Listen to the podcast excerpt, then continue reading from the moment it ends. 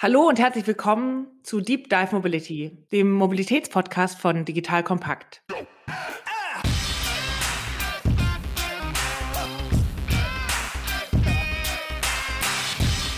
Mein Name ist Anja Händel. Ich bin Geschäftsführerin bei Deconium.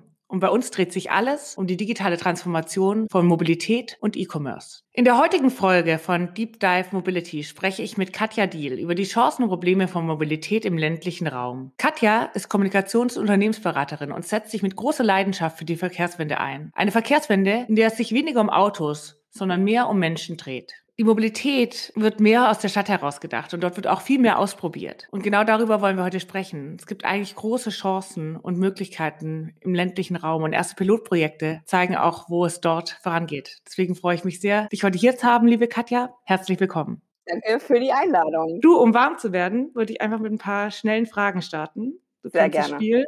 Ich mhm. nenne immer zwei Begriffe. Du nennst mir den Begriff, der dir näher ist und dann starten wir ins Thema, so ein bisschen so zum Warmwerden. Super. Bist du bereit? Ja. Auto oder Fahrrad? Ich habe geahnt, dass es kommt. Mir ist das Fahrrad natürlich näher, weil ich hier in Hamburg Auto nur nutze und nicht besitze, deswegen Fahrrad. Fahrrad oder zu Fuß? Mm, tatsächlich ermöglicht mir das Fahrrad, weil ich ein paar orthopädische Dinge habe, auch eine längere Reichweite. Ich kann nicht so lange spazieren gehen, aber ich mag manchmal in fremden Städten auch gerne zu Fuß gehen, weil ich glaube, da entdeckt man viel mehr. Teilen oder besitzen? Teilen. Ticket am Automat kaufen oder per App? Per App. Homeoffice oder Büro? Mixen. Stadt oder Land? Auch mixen, weil meine Eltern wohnen auf dem Land. Sehr gut. Wunderbar, dann sind wir auch gleich im Thema drinne. Wir haben ja oft das Gefühl, dass so Mobilitätskonzepte und vor allem die neuen mehr so ein Spielplatz für die großen Städte sind. Wie Berlin, Hamburg, München. Dort wird alles ausprobiert. In den ländlichen Raum werden die nur sehr begrenzt gedacht. Was glaubst du, woran liegt das? Ich glaube tatsächlich, es liegt daran, dass wir keinen Mut haben und keine Kreativität. Weil meiner Meinung nach gibt es schon so viele tolle kleine Startups, Think Thinktanks und tatsächlich auch Lösungen im ländlichen Raum. Ich habe letztens bei Twitter mal reingestellt, kann es eigentlich sein, dass wir fast schon so ein bisschen paternalistisch mit der Landbevölkerung umgehen, indem wir sagen, da braucht man halt das Auto. Und dann ist da so ein Punkt gesetzt und dann denke ich mir, ist das so, dass auf dem Land wirklich Autofans wohnen oder wurden die zu Autofans gemacht in dem Sinne, dass ihnen die Alternativen genommen wurden? Weil mein bestes Beispiel ist mein Papa, 81 Parkinson, auf dem ländlichen Raum wohnt und nur noch Mobilität habend. Wenn der Mama fragt, kannst du mich mal irgendwo hinbringen, will heißen, er macht es nicht mehr, weil es ist einfach erniedrigend, wenn man um Mobilität bitten muss. Und das ist immer so das, wo ich versuche, den Perspektivwechsel hinzubekommen. Und ich glaube tatsächlich, es ist mangelnder Mut von Politik und anderen im ländlichen Raum, glaube ich nämlich sogar, kann man viel schneller Erfolge erzielen als in der Stadt, die ja eigentlich überversorgt ist mit Alternativen. Ich glaube, wenn du im ländlichen Raum mal was machst, dann freuen sich sehr viele, die überhaupt wieder Mobilität kommen. Und ich glaube wirklich, es braucht da Programme, es braucht Anschubfinanzierung, es braucht auch ein bisschen holistisches Denken. Jetzt kommt ein kleiner Werbespot. Aufgepasst! Wusstest du, dass HR-Teams heutzutage mit mehr Aufgaben denn je konfrontiert sind? In der aktuellen Studie HR Trends, die Zukunft der Personalarbeit 2024 von Sage, wurden HR-Teams aus sieben verschiedenen Ländern und über 20 Branchen befragt, um top aktuelle Insights in der Entwicklung des Personalwesens zu geben. Sage entwickelt HR-Tools und Software für dein Unternehmen, um Lohnabrechnungen, Personalmanagement, Buchhaltung und mehr zu vereinfachen. So, und die Studie von Sage zeigt unter anderem, dass ganze 91% der HR-Teams angeben, dass ihre Arbeit Arbeitsbelastung im letzten Jahr zugenommen hat, aber gleichzeitig glauben 79 Prozent der Befragten, dass Automatisierung ihre Prozesse zukünftig verbessern und Zeit sparen kann. Ebenfalls spielt auch KI eine große Rolle. Derzeit nutzen etwa ein Drittel bereits Chatbots wie ChatGPT in ihren Prozessen und circa drei Viertel der PersonalleiterInnen sind sich bereits sicher, dass KI die Arbeitsweise im HR revolutionieren wird. Du merkst, die Studie ist vollgepackt mit Statistiken, überraschenden Erkenntnissen und Tipps für HR-Führungskräfte, die vorankommen wollen und zeigt eine Momentaufnahme der sich stetig wandelnden Rolle von HR heute. Am besten schaust du dir die Studie HR-Trends, die Zukunft der Personalarbeit 2024 selbst an. Unter digitalkompakt.de slash Sage, S-A-G-E, kannst du sie dir komplett kostenlos herunterladen. Und wie immer findest du alle Infos auch auf unserer Sponsorenseite unter digitalkompakt.de slash Sponsoren. Werbung Ende. Ja, total. Ich finde es auch total spannend. Ich habe neulich mit jemandem gesprochen, der sich mehr um den Immobilienbereich kümmert. Und da wurde mir so ein bisschen gespiegelt, dass in den Städten auch ein ganz großer Zuwachs und ein Mangel an Immobilien herrscht, weil viele alte Leute aus dem Land in die Stadt ziehen, weil sie eben auf dem Land überhaupt nicht mehr mobil sein können. Und eigentlich würden sie vielleicht auch gerne in ihrer gewohnten Umgebung bleiben, aber kein Supermarkt gibt's mehr um die Ecke und, und, und. Du bist auf ein Auto angewiesen und viele, wenn der Partner stirbt, trauen sich das eben auch einfach nicht mehr zu und ziehen deswegen in die Stadt. Also es ist noch eine größere Verdichtung der Stadt, auch von alten Menschen, weil ihnen einfach einfach die Mobilität auf dem Land fehlt. Also das ist der einzige Grund. Nicht, weil ihnen ihr Netzwerk fehlt oder ihre Umgebung, weil sie sich da nicht wohlfühlen, sondern einfach nur, weil sie keine Möglichkeiten haben. Deswegen lass uns doch gerne noch mal ein bisschen vertiefen, was für gute Möglichkeiten es eigentlich gibt. Du hast ja auch selber gesagt, es gibt einen Haufen lokale Mobilitätskonzepte. Und eins, was mir da einfällt, ist speziell Hopper, so im Kreis Offenbach, ja, diese kleinen Minibusse, die da abholen und ihre Routen ziehen. Hast du noch mehr Beispiele dafür und kannst ein bisschen Ausblick geben, was da gut funktioniert und wo die Grenzen sind und warum auch so die Begrenzung an Möglichkeiten dann gegeben werden? Das erste On-Demand-Ride-Pooling in Deutschland mit so kleinen Bussen hat ein Bürgermeister in Freyung gemacht. Dem wurden die Mittel für seinen normalen Bus gestrichen und das ist in Freyung ein sehr flächenbreites Gebiet. Und er hat gesagt, wenn ich jetzt schon das selber machen muss, dann möchte ich was richtig Cooles machen und hat zusammen mit Door-to-Door, -Door, das ist ein Anbieter von Ride-Pooling-Technologie, zusammen den ersten On-Demand-Ride-Pooling-Service etabliert. Das heißt, du kannst per App oder auch per Telefon, weil das ist heutzutage auch immer noch ein bisschen wichtig für Leute, die einfach Hemmnis haben, alles per App zu machen. Du kannst also tatsächlich da auch anrufen und sagen, ich möchte in zwei Stunden abgeholt werden, damit ich in den Ortskern komme oder so. Und mit dem habe ich mich unterhalten und der meinte, es ist total interessant, was da passiert ist. Erstens kennen alle den Busfahrer. Der ist so eine Art, ja, wie soll ich sagen, Kommunikationsplattform geworden, Super. weil man sich da ja auch trifft auf einmal wieder. Ne? Das ist ja auch etwas, diese soziale Begegnung auf dem ländlichen Raum, wenn es denn wirklich ländlicher Raum ist, ist ja gar nicht so einfach, wenn man weiter auseinander wohnt. Und da haben dann die Omas, die zum Kaffee gefahren sind und die unter 18 Jahre alten Jugendlichen, die zur Bibliothek gefahren sind oder ins Kino, auf einmal im selben Bus gesessen und sich kennengelernt. Und das fand ich irgendwie so eine schöne Geschichte, die zeigt, wenn man Mobilität anbietet, dass auf einmal auch das Menschliche wieder reinkommt. Ne? Weil im Auto sitzen wäre das ja nie passiert, dass diese Menschen sich begegnen. Und das ist so ein bisschen, also gerne mal bei Door to Door auf die Webseite schauen. Da sind schon unglaublich viele von der Stadt bis in den ländlichen Raum viele Projekte umgesetzt worden. Das Problem ist aber, sind alles Pilotversuche. Also es ist immer im Versuchsstadium, weil wir warten ja alle auf dieses neue Personenbeförderungsgesetz. Ich weiß gar nicht, ob es aus den 50ern oder 60ern ist. Da gab es noch keine Digitalisierung. Wahnsinn. Da sind all diese Angebote ja noch gar nicht drin. Und ich glaube, wenn das endlich umgesetzt ist, da kommt ja auch Schwung in die Kiste, weil die Leute halt merken, okay, das ist verlässlich, es bleibt und ich kann meine Mobilität verändern und das Auto abschaffen, weil es gibt was Neues. Ja, ich finde den menschlichen Aspekt, den du gerade rausgestrichen hast, auch nochmal super interessant, weil am Schluss wird ja ganz viel von der Technologie gedacht, was neue Mobilität angeht. Also sprich, du hast eine App und du musst dich damit auskennen in ganz vielen Bereichen, ansonsten bist du aufgeschmissen. Und gerade im ländlichen Raum sind auch viele ältere Menschen, die eben damit auch weniger Berührungspunkte haben und die eben auch nochmal ganz stark auf eine andere Alternativen jenseits des Fahrzeugs angewiesen sind. Und da gibt's gute Wege, wie du jetzt gerade sagst, mit einfach telefonisch Themen machen. Hast du noch andere Beispiele, wo du merkst, so die Menschlichkeit wird eigentlich viel zu wenig gedacht in Mobilitätskonzepten? Also jetzt auch mal so allgemein? Tatsächlich ja. auch im Sinne von Inklusion. Also was Moja hier in Hamburg macht, ist fantastisch, aber nicht barrierefrei. Und ich glaube, das zeigt so ein bisschen, also kurz erklärt, Moja ist auch so ein Service mit sehr tollen VW Craftern, die wirklich sehr luxuriös, also man kommt sich innen drin fast so ein bisschen vor wie im Flugzeug, weil es sehr aufwendige Sessel sind. Also man hat durchaus auch seine Privatsphäre. Man hat WLAN an Bord, also man kann die Zeit auch nutzen. Aber tatsächlich kommen da keine Menschen mit Rollstuhl rein, geschweige denn mal, dass ältere Menschen diese hohe Stufe überwinden können. Und ich glaube, bei allem guten Willen von Volkswagen, da hätte es gut getan, Menschen aus dem ÖPNV mitzunehmen oder von irgendwelchen Verbänden, die auf bestimmte Dinge achten. Also ich sage immer, bleibt doch gerne bei euren Kernkompetenzen, nämlich Fahrzeugbau, und holt euch für die anderen Kompetenzen Menschen, die sich damit auskennen. Und ich glaube, das ist so der erste menschliche Faktor, den es eigentlich geben muss, dass wir unsere Silos vielleicht haben, was vielleicht auch gar nicht immer schlimm ist, weil wir dann auch Spezialisten sind. Aber wir müssen halt andere andere Leute hinzuholen, um unsere blinden Flecken auszuleuchten. Also auch du und ich kennen vielleicht bestimmte Bedürfnisse von Mobilität gar nicht, weil wir sie nicht im bekannten Freundeskreis oder selbst erlebt haben. Umso spannender ist es dann mit Menschen wie Raul Krauthausen oder anderen mal zu reden, wo die eigentlich schon Limitationen erfahren. Und ich glaube, da ist bei aller Technik und der Begeisterung, das sehe ich ja auch bei Clubhouse, die Leute reden so viel über Technik in der Mobilität. Es ist aber Verhaltensänderung. Und ich habe heute schon gesagt, ich gucke hier morgens, wenn ich die Fenster aufmache zum Lüften, auf die immer gleichen Autos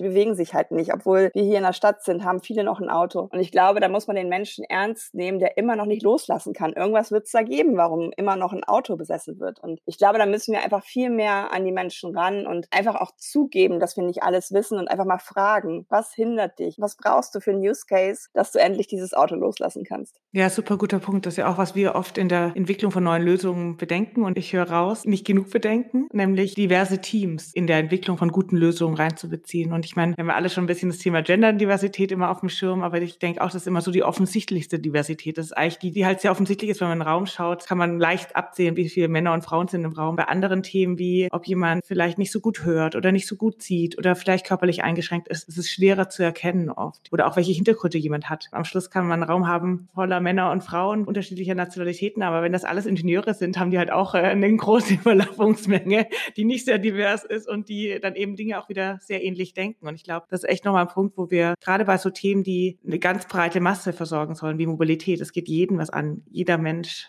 muss von A nach B. Das ist ja auch gerade das Schöne, finde ich. Also es ist ja gerade das Schöne. Ich glaube wirklich nicht, dass wir noch irgendwas erfinden müssen. Manche Sachen wie autonomes Fahren und so weiter, die müssen sich noch entwickeln, die werden aber kommen. Und das ist, finde ich, gerade das Schöne eigentlich an der jetzigen Zeit, eher wirklich wieder den Mensch zu denken. Wir hatten ja auch schon mal so einen Talk und da hattest du ja auch von so einem Projekt berichtet, wo der Mensch vom Band bis, ich weiß nicht was in höheres Sphären, an so einem Projekt einfach alle mitgemacht haben. Das macht doch Spaß. Also ich finde diese Abwehrhaltung momentan sehr schwierig, weil natürlich stecken da viele Verlustängste dahinter. Viele Menschen aus dem ländlichen Raum bashen mich regelrecht bei Twitter, obwohl ich ja diese Connection durch meine Eltern habe. Also ich mhm. finde manchmal, wir denken auch zu oberflächlich, was so bestimmte Dinge angeht. Und tatsächlich auch dieses Recht auf Freiheit zu müssen wir neu gestalten, weil tatsächlich müssen wir anerkennen, dass natürlich die Menschen mit Autos sehr viele Privilegien haben, die wir Menschen ohne Auto nicht haben. Also sie dürfen ihr Auto hier hinstellen und nicht bewegen. Sie dürfen in der Mitte der Stadt fahren und haben ihre Spuren, während ich als Radfahrer Radfahrerin immer sehen muss, wo ich bleibe und mich nicht wohlfühle. Heute ist wieder so eine unselige Helmdebatte losgetreten worden, wo ich sage, Leute, hört auf damit,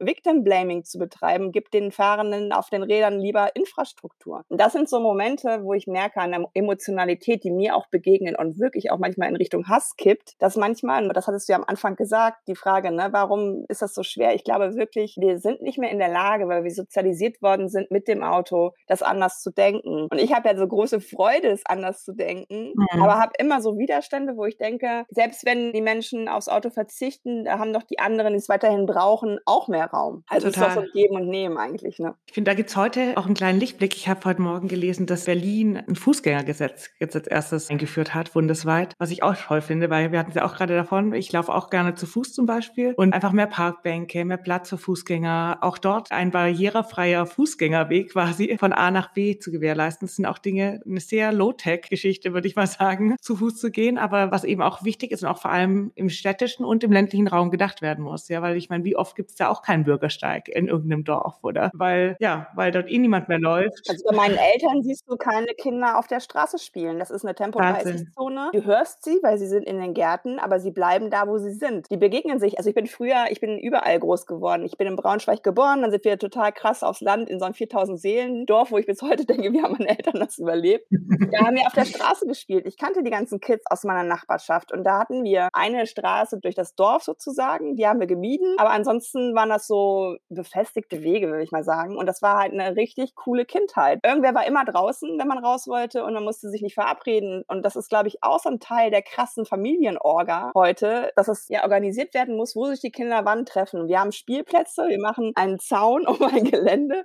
da dürfen ja. die Kinder rein und da dürfen sie spielen, aber bitte nicht auf die Straße. Ne? Das sind so Sachen, das macht mich traurig, obwohl ich selber keine Kinder habe. Und tatsächlich, ich habe meinem Papa einen Rollator besorgt. Wir mussten auf einen Parkplatz von einem Supermarkt üben weil die Gehwege so eng sind, dass ich ihn nicht stützen konnte. Es war nur Platz für ihn. Und das ist auf dem ländlichen Raum irre, finde ich. Genau, das ist das Paradoxe. Im Endeffekt willst du aufs Land, um es ein bisschen verkehrsberuhigter und ruhiger zu haben, aber eigentlich sind die Straßen befahrener und die Kinder haben noch weniger Raum, draußen zu spielen, weil einfach die Autos auch eben von einem Dorf ins nächste reinpreschen, sage ich jetzt mal, und eben Tempolimits und sowas auch dort eher schwierig nochmal gesehen werden. Also ich glaube, das sind echt auch viele Herausforderungen, die total konträr sind zu der eigentlichen Idee, auf dem Land zu leben. Ja? Aber ich habe noch eine andere Idee mitgebracht und zwar, weil du ja gesagt hast, worüber wir heute reden. Ich habe einfach, wenn Leute sich mal ein bisschen, weil gerade hört sich immer noch so blöd blöd an, im Osten Deutschland immer noch zu sagen, aber irgendwie weiß dann jeder, wovon man spricht. Da habe ich zwei tolle Thinktanks, einmal Brandenburg und einmal Magdeburg kennenlernen dürfen. Das ist einmal die digitale Provinz, finde ich auch einen tollen Namen. Super. Und Neuland 21. Das sind Menschen, die Silvia zum Beispiel ist jemand, die wirklich in New York und wie auch immer gelebt hat und dann zurückkam. Die will halt da, wo sie aufgewachsen ist, in Brandenburg auch leben und hat gesagt, das kann hier nicht angehen.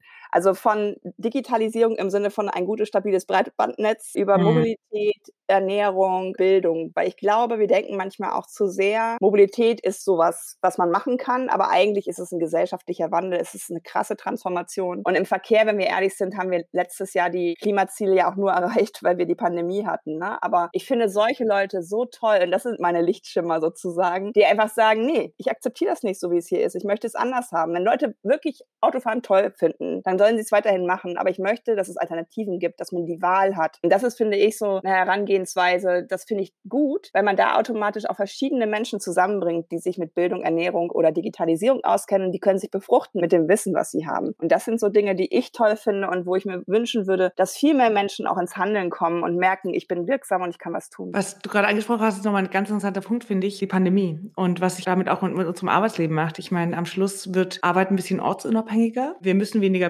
pendeln. Sprich, ich merke auch so im eigenen Bekanntenkreis, dass viele sich jetzt überlegen kommen, Leben in der Stadt passt auch nicht mehr so zu mir. Und wenn ich jetzt eh von überall arbeiten kann, sehe ich ja jetzt seit einem Jahr, dann lass uns doch aufs Land ziehen. Siehst du hier Parallelen oder auch vielleicht eine Chance für den ländlichen Raum, weil vielleicht auch nochmal andere Gruppen jetzt aufgrund dieser höheren Möglichkeit von Remote-Arbeit, äh, sofern es hoffentlich erhalten wird, äh, nicht nur für CO2, sondern eben auch für gesünderes Leben und alles, was dazugehört, dieser Chancen für den ländlichen Raum, dass einfach nochmal ein stärkerer Zuzug kommt und dadurch auch sich in der Mobilität Dinge verändern werden? Ich glaube tatsächlich, das ist Segen und Fluch zugleich, weil ich glaube, wenn ich tatsächlich so gucke, wenn Leute im ländlichen Raum wohnen, und es gibt ja bestimmte Gebiete auch in Berlin herum, vorsichtig gesprochen sind die Menschen, die das können, nicht arm.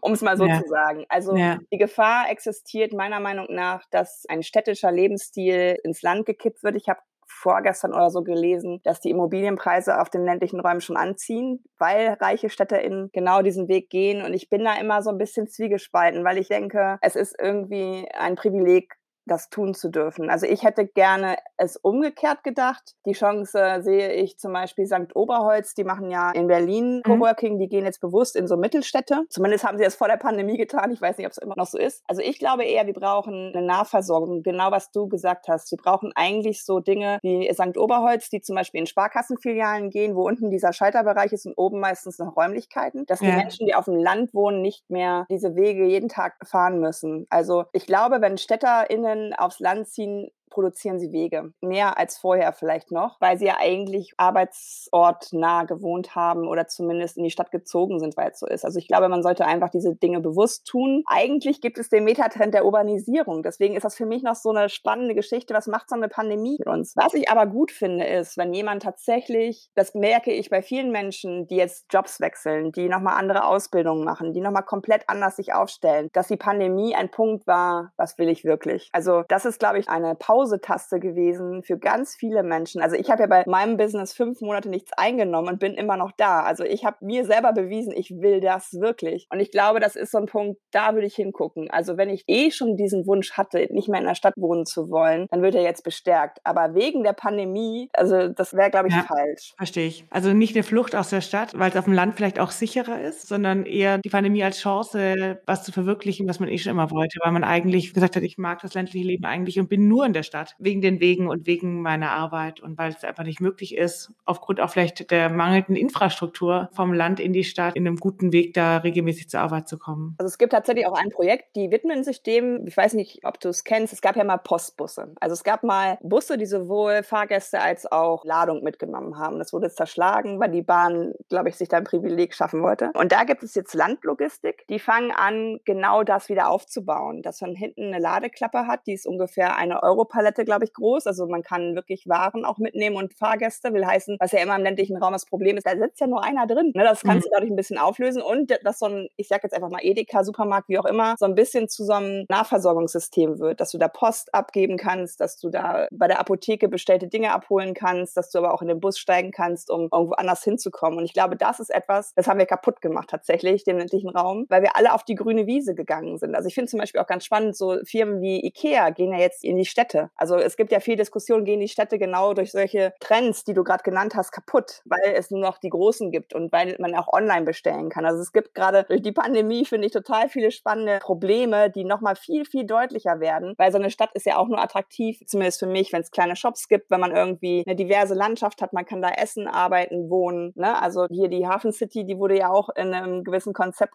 funktioniert erstmal nicht so. Mittlerweile erholt es sich so ein bisschen. Also das ist schon spannend, was das mit ländlichen und Stadträumen alles so macht gerade. Ja, total. Also ich glaube auch die Pandemie bringt viele auch Gegensätze, die da sind, noch mal viel deutlicher zutage. Also ob das Individualmobilität angeht, natürlich auch spannend, die im Sommer noch gehypt wurde, weil Fahrradfahren da so im Mittelpunkt stand. Aber im Winter ist es halt dann doch das Auto. Die Zulassungszahlen in, in wieder Städten wie New York steigen, aber dort sieht man eben auch, auf der anderen Seite ist eben auch viele von denen, was du genannt hast, reichen Städtern, dann halt in ihre Zweitwohnung in den Hamptons oder sowas ziehen, was natürlich jetzt auch nicht der Trend ist, den wir hier gerade diskutieren, sondern eigentlich eher, wie sieht ein gutes Konzept auf dem Land aus. Ich finde deine Postbusse eine ganz spannende Sache. Darüber hast du ja auch länger in diesem Podcast gesprochen neulich, den du im Dezember, glaube ich, aufgenommen hast. Das finde ich nochmal echt spannend. Vielleicht kannst du da noch mal ein bisschen drauf eingehen, was es denn so braucht, vielleicht auch an infrastrukturellen Mitteln, um solche Strukturen gerade zu ziehen. Weil für mich klingt es erstmal recht simpel, oder? Ich meine, man kombiniert ja plötzlich verschiedene Sachen, die eh ein bisschen kontraproduktiv waren, mit Leerfahrten und die ganzen Paketstationen, die dann irgendwie immer rumfahren. Dann ist vielleicht jemand nicht da, dann muss man nochmal kommen. Und eigentlich fahren da dauernd so kleine Einzelentitäten rum, die man eigentlich gut bundeln könnte und das auch mit ja, Fahrservices zu einem Arzt oder sowas für Leute eben auch kombinieren könnte. Ja, tatsächlich glaube ich, da ist dann doch Digitalisierung auch eine echte Chance. Also ich glaube, das ist schon etwas, wenn du sowas vor 40 Jahren oder so organisieren musstest, da gab es wahrscheinlich jemanden, der wirklich Listen geführt hat und der irgendwie so Disponent sein musste. Das ist, glaube ich, eine echte Chance, solche Dinge wieder aufleben zu lassen durch Algorithmen, die auch da Sachen poolen. Also da gucken, was ist unterwegs, welche Waren kann man mit welchen Fahrten kombinieren. Und ich glaube auch tatsächlich, um auf das Beispiel von meinem Papa zurückzukommen, dem wäre das recht, wenn es erst in zwei Stunden kommt. Also ich glaube jetzt nicht, dass das so eine Mobilität ist, die unglaublichen Zeitdruck hat, sondern ich glaube, das wird was sein, wo die Leute sagen, ich würde heute gerne da und dahin und zurückkommen. Und wenn man da dieses Flexible aufgreift, denn wenn man ehrlich ist, es geht zwar immer viel um PendlerInnenmobilität, aber die größten Wege macht die Freizeit. Also da sind wir ja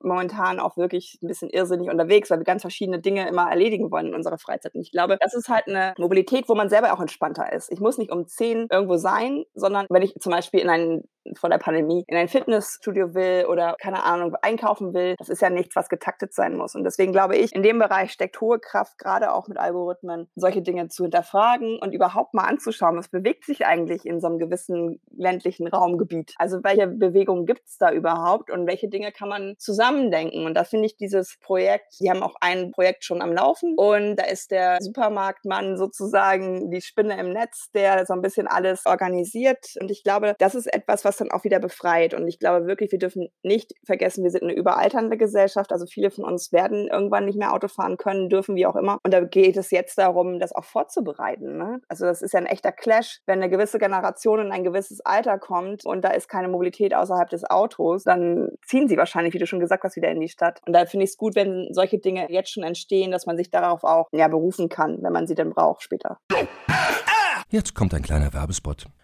Aufgepasst! Wusstest du, dass HR-Teams heutzutage mit mehr Aufgaben denn je konfrontiert sind? In der aktuellen Studie HR Trends, die Zukunft der Personalarbeit 2024 von Sage, wurden HR-Teams aus sieben verschiedenen Ländern und über 20 Branchen befragt, um top aktuelle Insights in der Entwicklung des Personalwesens zu geben. Sage entwickelt HR-Tools und Software für dein Unternehmen, um Lohnabrechnungen, Personalmanagement, Buchhaltung und mehr zu vereinfachen. So, und die Studie von Sage zeigt unter anderem, dass ganze 91% der HR-Teams angeben, dass ihre Arbeit Arbeitsbelastung im letzten Jahr zugenommen hat, aber gleichzeitig glauben 79 Prozent der Befragten, dass Automatisierung ihre Prozesse zukünftig verbessern und Zeit sparen kann. Ebenfalls spielt auch KI eine große Rolle. Derzeit nutzen etwa ein Drittel bereits Chatbots wie ChatGPT in ihren Prozessen und circa drei Viertel der PersonalleiterInnen sind sich bereits sicher, dass KI die Arbeitsweise im HR revolutionieren wird. Du merkst, die Studie ist vollgepackt mit Statistiken, überraschenden Erkenntnissen und Tipps für HR-Führungskräfte, die vorankommen wollen und zeigt eine Momentaufnahme der sich stetig wandelnden Rolle von HR heute. Am besten schaust du dir die Studie HR-Trends, die Zukunft der Personalarbeit 2024 selbst an. Unter digitalkompakt.de slash Sage, S-A-G-E, kannst du sie dir komplett kostenlos herunterladen. Und wie immer findest du alle Infos auch auf unserer Sponsorenseite unter digitalkompakt.de slash Sponsoren. Werbung Ende. Was ich spannend finde, wir reden viel über Modelle, die eigentlich gar nicht so in kommunalen Aufgaben sind, ja. Also sprich, warum wir in der Situation sind und warum man überhaupt über solche Lösungswege nachdenken muss, ist ja oft, weil der Bus im Dorf halt nur einmal hält am Tag und eben da die große Rückstände der Infrastruktur sind. Siehst du da Thematiken, wo man sagt, okay, da ist echt ein Investitionsstau und da muss dringend was getan werden? Oder sagst du, oh, eigentlich nicht, weil du verstehst, warum es so ist, es ist einfach dann doch zu wenig Bedarf und wir müssen einfach da Mobilität komplett neu denken und der Bus müsste eigentlich gar nie wieder halten, sondern lieber das Geld einsparen, um eben einfach nochmal ganz andere Mobilitätskonzepte, wie wir gerade besprochen haben, Postbus oder kleine Shuttles, die irgendwie funktionieren oder so Konzepte, die auch jetzt irgendwie Door-to-Door -Door oder Uber im brandenburgischen Raum hat der Uber auch da einen ganz guten Prototypen etabliert, dass die einfach lieber das Geld für die bestehende Infrastruktur, die irgendwie noch teuer ist, mit diesem einen Bus, der halt einmal am Tag kommt, einsparen und dafür ein anderes investieren? Oder sagst du, nee, die bekannten bestehenden Konzepte wie Busse sind noch gut und die müssen wir eigentlich trotzdem noch mehr ausbauen? Ich glaube tatsächlich, dass wir selber das System kaputt gemacht haben. Unter anderem sind ja fast 8000 Schienenkilometer, glaube ich, abgebaut worden. Das waren vor allen Dingen Regionalbahnen, die uns natürlich jetzt viel mehr helfen würden als einzelne kleine Shuttles. Will heißen, da muss man wahrscheinlich gucken, welche Dinge reaktiviert man, weil eine gewisse Masse an Menschen kriegst du nur mit so einem System transportiert. Und da gibt es ja auch zwischen bestimmten Ortschaften einfach keine Verbindung mehr. Ich glaube, man muss das einfach abwägen, weil natürlich die Veränderungsgeschwindigkeit bei einem Ride-Pooling-System sehr viel schneller ist du musst keine Haltestellen ausbauen, du musst keine Aufzüge bauen, du hast barrierefreie Fahrzeuge, will heißen, du kannst Fahrzeuge nach dem jeweiligen Need, also dem jeweiligen Bedarf der Person, die bucht, einsetzen. Trotz allem denke ich, es braucht halt beides. Und da, ja, das ist ja auch kein Geheimnis, in welche Richtung die Gelder momentan immer noch fließen. Also Autobahnneubau von 850 Kilometern ist immer noch geplant. Das finde ich sehr kritisch in einer Zeit, wo wir ja eigentlich klimaneutraler werden wollen, weil es ist einfach mittlerweile durch mehrere Wissenschaftler wissenschaftliche Studien bewiesen, bau die jeweilige Straße und du kriegst auch den jeweiligen Verkehr. Also wenn man Autostraßen baut, kriegt man Autos, wenn man Radstraßen baut, kriegt man Radverkehr. Und ich glaube, da muss es einfach eine Abwägung geben, meiner Meinung nach, zwischen auch durchaus PendlerInnenverkehr per Rad, weil die E-Bikes, glaube ich, haben nochmal ganz schön Schwung reingebracht, dass Menschen sagen, okay, dass ich, keine Ahnung, habe eine Pendlerstrecke von 50 Kilometern, das kann ich durchaus schaffen und dann habe ich gleich noch meinen Sport. Also da muss ich nicht mehr in irgendwelche ja. Studios gehen oder so. Das wäre für mich diese Abwägung, Schienensystem Schienensysteme, Bussysteme, diese flexiblen Angebote plus halt eine Radverkehrsinfrastruktur, die hilft, dass Menschen tatsächlich auch sicher im ländlichen Raum, kannst du auch nicht überall gut Fahrrad fahren, aber dass sie halt sicher auf dem Rad sein können. Komplett. Also ich glaube auch, Angebot schafft auch Nachfrage und nicht nur Nachfrage zeugt dafür, dass ein Angebot kommen sollte, sondern wenn was öfters da ist quasi oder was verfügbar ist, entsteht auch die Lust an der Nutzung. Ja, so ein bisschen wie der Appetit kommt beim Essen manchmal. Ja, genau. ja, man kann es halt einfach mal ausprobieren. Ne? Also du brauchst nicht mehr diese Fantasie, wie könnte es sein, sondern du kannst es wirklich mal ausprobieren in einem Moment, wo du wirklich nicht zeitlich gebunden bist oder so. Das merkt man bei diesem Loop-Projekt in Münster. Münster ist ja nun einfach eine Stadt, aber es gibt da einen Stadtteil Hiltrup, der war überhaupt nicht angeschlossen. Und jetzt haben die da genau sowas gemacht, die Stadtwerke zusammen mit Door-to-Door, -Door, und die hatten innerhalb kürzester Zeit 50.000 Fahrgäste. Also das Wahnsinn. zeigt genau das, was du sagst. Wenn man diese Brücken baut, das sind ja Mobilitätslücken sozusagen, wo nur das Auto hilft. Und wenn man da so eine Brücke baut mit so einem Angebot, dass man zum Bahnhof kommt oder an bestimmte andere Orte, dann wird das auch nachgefragt. Aber man muss es halt schaffen. Jetzt hast du kurz vor Corona im Januar auch noch so ein Eckpunktepapier für eine echte Verkehrswende aufgestellt. Wenn du da heute nochmal drauf schaust und da ist auch Pendlerverkehr und all diese Themen ein großes Thema. Siehst du da Themen, wo du gesagt hast, da hat sich was getan, auch gerade wegen der Pandemie, so ein bisschen auch wie mit dem Remote-Arbeiten, was wir schon diskutiert haben, wo du sagst, da ist jetzt viel entstanden und da dürfen wir nicht aufhören. Also auch wenn die Situation sich hoffentlich entspannt, was ja noch nicht absehbar ist, aber wo du sagst, okay, da gibt's jetzt auch durch die Krise und dadurch, dass wir auch uns so stark ändern mussten, weil, lass uns ehrlich sein, wir verändern uns auch immer erst, wenn es eine Notwendigkeit dafür gibt. Also ich meine, die Pandemie hat ja viel beschleunigt. Also wir wären nie so schnell in die Remote-Arbeit gegangen und auch Homeschooling und was wir alles gesehen haben, wäre ja nicht in dem Maße gekommen, auch wenn wir alle drüber fluchen, dass alles noch nicht genug ist. Aber es waren schon große Schritte für uns als Gesellschaft. Auch so ein bisschen im Sinne von raus aus unserer Komfortzone, rein ins kalte Wasser. Wir müssen jetzt einfach, wir probieren es aus. Und normalerweise hätten wir noch fünf Jahre darüber diskutiert, was die beste Lösung gewesen wäre. Siehst du da auch Richtung Verkehrswende Chancen und Lichtblicke? Tatsächlich habe ich genau das Papier auch letztens mal wieder angeguckt und habe gedacht, naja, so viel hat sich nicht getan, außerhalb des wirklichen mobilen Arbeitens. Deswegen finde ich es gut, dass du sagst, ortsunabhängiges Arbeiten, weil alle möglichen Menschen äh, denken bei Homeoffice mittlerweile nie wieder, wenn ich das nicht mehr muss, dann mache ich das auch nicht mehr. Aber es geht ja gar nicht darum, zu Hause zu arbeiten, sondern an Plätzen, die du dir selber aussuchst. Ne? Also das ist natürlich immer was, was so ein bisschen eine Schieflage ist. Plus im zweiten Lockdown, das haben wir ja auch gelernt, das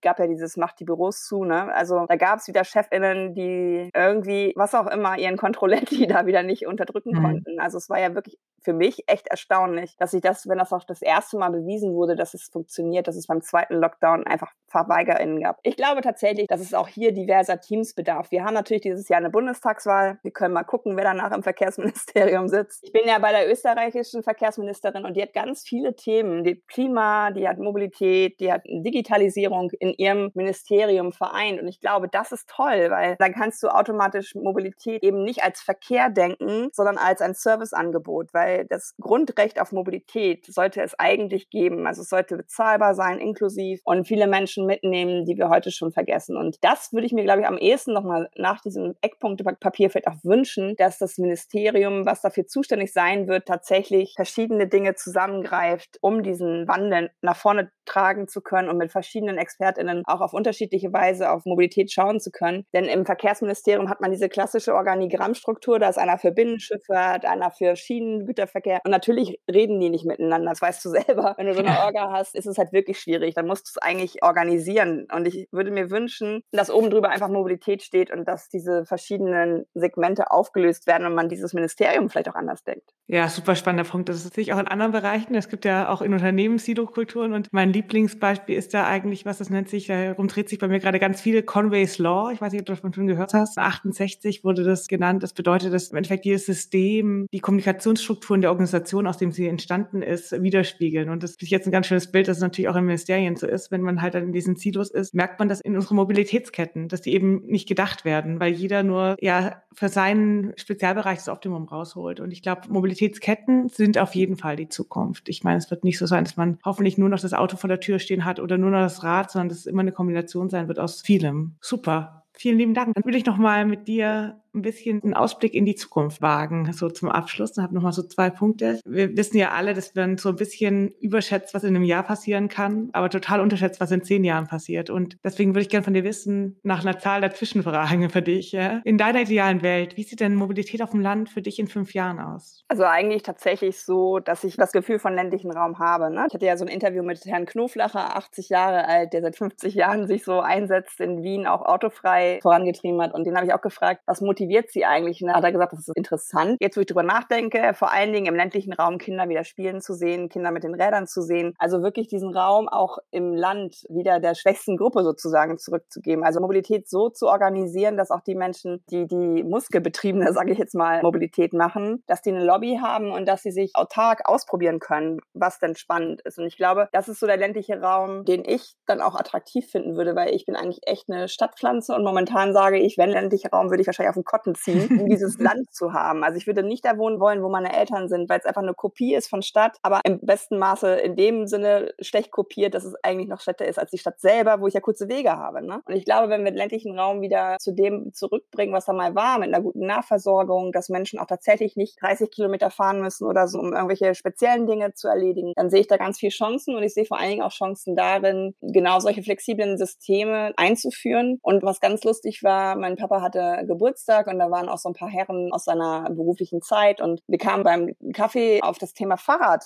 zu sprechen. Die waren alle Autonerds in der beruflichen Zeit, waren jetzt aber in Rente und haben sich mega aufgeregt, haben sich alle E-Bikes gekauft, dass das ja total gefährlich ist. Und da habe ich so gedacht, interessant. Sobald du außerhalb des Autos bist, merkst du erstmal, wie schwierig das ist. Perspektivenwechsel, total wichtig. Nicht nochmal super spannend, nehme ich mit auch irgendwie, das Bild, was mir gerade gefallen hat, war so, dass das Land gerade eigentlich eine schlechte Kopie von der Stadt ist, mit allen Negativen und dadurch auch, dass man eben alles mit dem Auto machen muss, dann eigentlich auch so die Menschlichkeit, die man sich von der ländlichen Struktur ja noch viel mehr wünscht, weil man sich mehr begegnet und mehr sieht, eigentlich auch gar nicht existiert. Gell? Wo viel Raum ist dann für tolle Ideen, die du erwähnt hast, nämlich die kleinen Postbusse, wo man seine Nachbarin trifft und eben auch plötzlich Kommunikation generationsübergreifend wieder ankurbelt. Ja. Das finde ich ein super schönes Bild für die nächsten Jahre. Und ich mag, dass du darüber redest und so total lächelst. Also ich kann dich angucken, während wir sprechen. Also ich finde, das sind halt so Sachen, da kriegt man doch Freude, oder? Also das ist immer so, wo ich denke, wie schaffen wir es, dass die Leute das haben wollen? Also ohne das, was eingefordert wird, bekommen wir nichts. Ja. So funktioniert der Politik. Und das ist genau der Knackpunkt, dass ich sage, warum sind wir denn mit dem zufrieden, was wir da haben? Ich will nicht hier in Hamburg lebend einmal im Jahr in Urlaub fahren müssen, um mich zu erholen von der Stadt. Ich möchte in der Stadt Stadt und im ländlichen Raum dann auch so leben, dass es eigentlich auch ein bisschen Urlaub immer ist. Und das ist so, da, da bin ich noch so am rumkauen, wie man das schafft, dass man das als Bild hat, wo man hin möchte. Ja, ich lächle, glaube ich, weil ich das auch mag. Ich, ich meine, das hat ja viel mit diesen spontanen, ungeplanten Begegnungen zu tun, die zumindest für mich mein Leben reicher machen. Diese Dialoge, die du plötzlich führst, weil du Menschen triffst, die du sonst gar nicht treffen würdest, weil die außerhalb von deiner Bubble sind, von deiner Phase sind. Und ich finde, das ist immer der Bereich, wo man ganz viel lernt. Deswegen bin ich auch super dankbar, dass wir uns wieder austauschen konnten, weil du natürlich immer noch mal ganz tolle andere Perspektiven reinbringst, wie ich oft auch so in meiner Bubble habe. Ähm, du hast ja angesprochen, da wird viel über, wenn man über Mobilität spricht, auch über sehr technische Dinge gesprochen, wie es so der Ingenieur macht. Und deswegen finde ich, das macht uns nicht aus. Es macht uns nicht aus, dass wir Dinge technisch denken oder was jetzt irgendwie der beste Antrieb ist. Das ist wichtig für nachhaltige Aspekte und all solche Punkte. Darüber werde ich auch in der nächsten Folge nochmal genauer sprechen über Nachhaltigkeit. Aber die Menschlichkeit und dieses, was uns ausmacht, ist was anderes. Und am Schluss soll Technologie immer nur dem dienen, nämlich unser Leben besser und einfacher zu machen. Und das macht es durch auch Zusammenkünfte und Begegnungen mit Menschen und kurzen Wegen. Deswegen freue ich mich sehr und habe noch eine letzte kurze Abschlussfrage, die ich dann auch so stehen lassen möchte. Ob du nochmal den Satz, den ich jetzt anfange, einfach beenden kannst. Und der ist ganz banal und ist auch für Stadt und Land und egal welche Form. Der ist nämlich einfach nur Mobilität bedeutet für mich. Kinder lachen. Vielen lieben Dank, Katja. Dem ist nichts hinzuzufügen. Danke fürs tolle Gespräch. Ich danke dir für das Gespräch. Und bis bald mal wieder. Tschüss. Tschüss.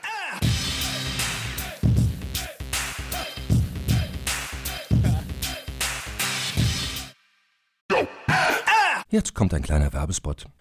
Aufgepasst! Wusstest du, dass HR-Teams heutzutage mit mehr Aufgaben denn je konfrontiert sind? In der aktuellen Studie HR Trends, die Zukunft der Personalarbeit 2024 von Sage, wurden HR-Teams aus sieben verschiedenen Ländern und über 20 Branchen befragt, um top aktuelle Insights in der Entwicklung des Personalwesens zu geben. Sage entwickelt HR-Tools und Software für dein Unternehmen, um Lohnabrechnungen, Personalmanagement, Buchhaltung und mehr zu vereinfachen. So, und die Studie von Sage zeigt unter anderem, dass ganze 91% der HR-Teams angeben, dass ihre Arbeit Arbeitsbelastung im letzten Jahr zugenommen hat, aber gleichzeitig glauben 79 Prozent der Befragten, dass Automatisierung ihre Prozesse zukünftig verbessern und Zeit sparen kann. Ebenfalls spielt auch KI eine große Rolle. Derzeit nutzen etwa ein Drittel bereits Chatbots wie ChatGPT in ihren Prozessen und circa drei Viertel der PersonalleiterInnen sind sich bereits sicher, dass KI die Arbeitsweise im HR revolutionieren wird. Du merkst, die Studie ist vollgepackt mit Statistiken, überraschenden Erkenntnissen und Tipps für HR-Führungskräfte, die vorankommen wollen und zeigt eine Momentaufnahme der sich stetig wandelnden Rolle von HR heute. Am besten schaust du dir die Studie HR-Trends, die Zukunft der Personalarbeit 2024 selbst an. Unter digitalkompakt.de slash